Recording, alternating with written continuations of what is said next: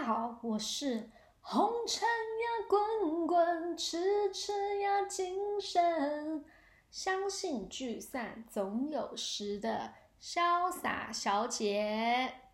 今天要来跟大家分享什么呢？就是我最近看了一部电影，是《困在时间里的父亲》（The Father） 的观后感。如果你今天呢？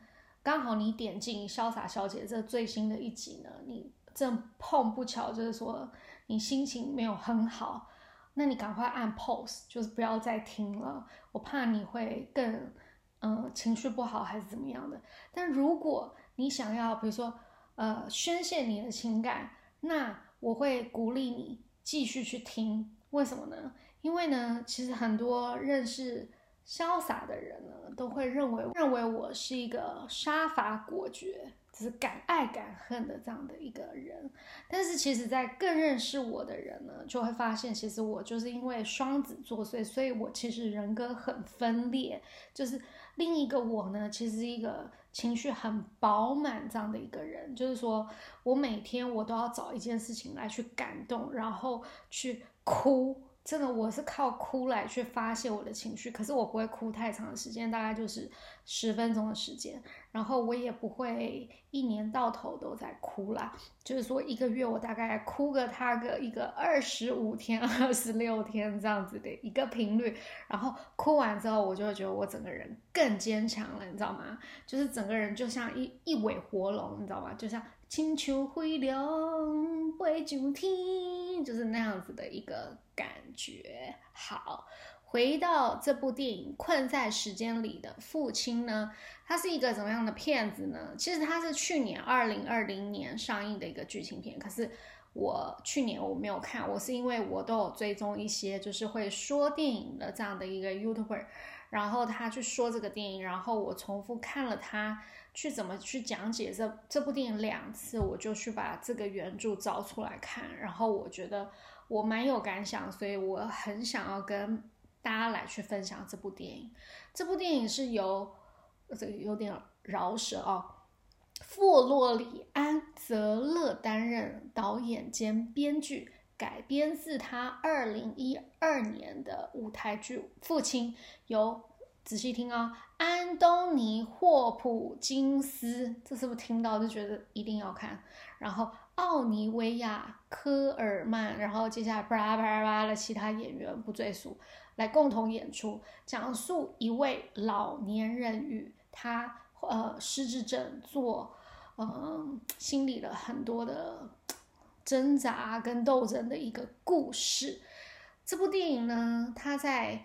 嗯，金奥奥斯卡金像奖，他总共获得了六项提名，演员的演技是不在话下了啦。但我个人是觉得，包含影片的剪接跟剧本都是好的，不能再好了。我不会有太多的剧透，纯粹就是去分享，嗯，我自己在看这部电影我自己的感受这样子，因为我希望大家去。把这部电影找出来看，因为我们只要上网搜索“困在时间里的父亲”啊什么的，你就会有这部电影的，你知道来源可以看。因为我自己呢，我对安东尼·霍普斯金这样的一个优秀的演员，过去我对他的一个印象都停留在那个。沉默的羔羊 就是那种很可怕杀人魔的印象，然后我都记得他是怎么样开人家，就是把人家绑起来，然后怎么样去呃看人家脑干，然后人家还是活去吃人家人脑。我大概对他的印象都会停留在这样子的一个印象当中。然后这部电影其实它其实是还还蛮独特的，就是说你在看这部电影的时候，你会很完整的去了解，就是说。罹患失智者、失智症这样的一个病人，其实我觉得，我个人觉得失智症不一定会只发生在老年人身上，因为我们现在我们现在的一个生活环境会衍生很多很多的文明病，我真的不确定你会不会三四十岁就获得失智症，这也是有可能的哦，就是说。但他这个角色就是说，他去演，哎，我发现我自己很爱说，就是说我一定要改掉这个坏习惯，就是说，你看，我现在又又要讲，就是说，啊，你看我又讲了。然后他就是演一个老年人，然后他获得失智症，然后他完全的就是说他会，你看我又讲了，然后到底我看要拿我自己怎么办？我会不会得失智症呢？然后呢，嗯，他怎么样？就是他去他身边的呃亲人跟家人，还有他所面对的人，包含他可能去疗养院，他遇到的呃照顾照顾他的。护士或者说医生，然后包含他亲生女儿，然后他已经过世的小女儿，他全部都交杂在一起，然后的他的那种情绪的复杂，然后他没有办法，他他已经完全就是说他已经忘记了他生活当中的人事物，包含最后他忘记了自己。你你要想，如果一个人他连自己都忘记，那。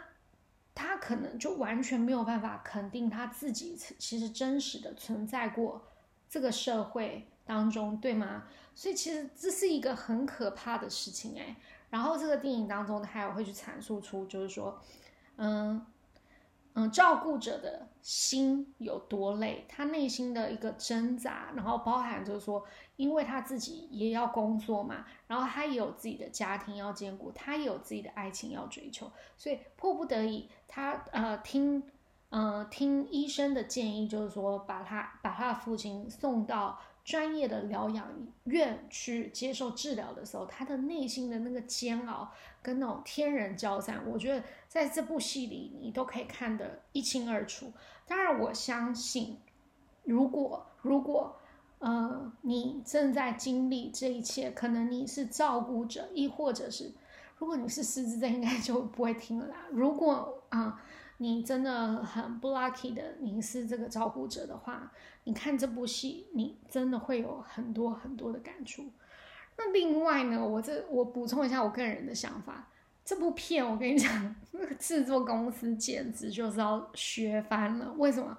因为其实它整部戏它就是在一两，我猜啦，大概就是十五个景以内，他可以去拍完的戏，因为它全部都是在室内。嗯，很少室外，因为室外好像就是走安妮在外面走那个街景的那个街景，我跟你讲，二十分钟就能拍完了啦，不要不要夸张。就是这部戏，我跟你讲，如果他，因为他是肯定相当卖座嘛，然后大家的回响会很大，然后他又你知道吗？演员他永远就是穿着那几套衣服，然后就在那几个场景，然后演出这些戏。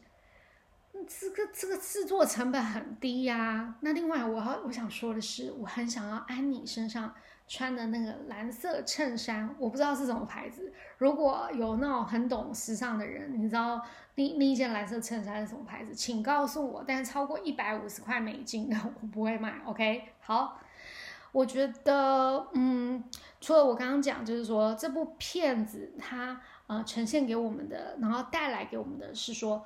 你从另外一个呃另外一个角度去呃看待失智者本身以及照顾者的心理这件事情，那我另外也想要分享一下，就是说我外婆，我又就是说了，我到底要怎么样可以改掉？OK，我自己的外婆其实也是罹患失智者，罹患失智症。然后离世的，我我说一下我外婆，呃，在我心目中的地位，就是说，嗯，其实她不是一个很多话的人，就是相对来说，她应该是一个蛮沉默的这样的一个女子的代表，在我的印象中。然后呢，她是一个，可是我对我外婆最大的印象就是，比如说。她很喜欢看摔跤，哎，我小时候也很喜欢看摔跤，就是因为受到我外婆的影响，影影响他，他就是会躺在沙发上，然后看摔跤，然后啃着甘蔗，你知道吗？然后呢，当电视上的珠穆，哎，我跟你讲，我一讲珠穆，爱看摔跤的人就肯定知道他是谁。然后那个十字固定给他，你知道，给对方的一个摔，然后让对方就自顾了对方之后，然后我外婆就会很激动的。然后从沙发上就你知道站起来，然后把他的那手中的甘蔗一甩，这样子这是我对我外婆最大的一个印象。然后呢，前阵子我跟我表弟在呃聊到我外婆的时候，他跟我讲了一个，其实已经在我印象中其实是很模糊的一件事情，就是说，哎，你记得吗？我我表弟这样跟我说，他说，哎，你记得吗？阿妈小的时候呢，他呢，他都一定要买樱桃给你吃。我说有吗？然后我说我真的不记得。你看我多没良心。他说，哎，阿妈一定要买樱桃给你吃，而且呢，你吃剩了 我才能吃。我觉得他真正记仇了，其实根本就不是我阿妈会 买樱桃给我吃，而是我吃剩他才能吃这件事情。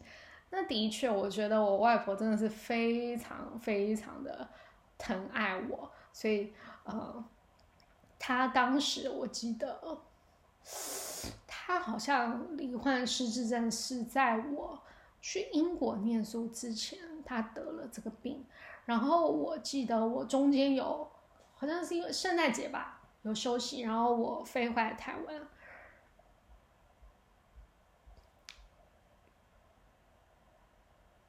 然后我发现，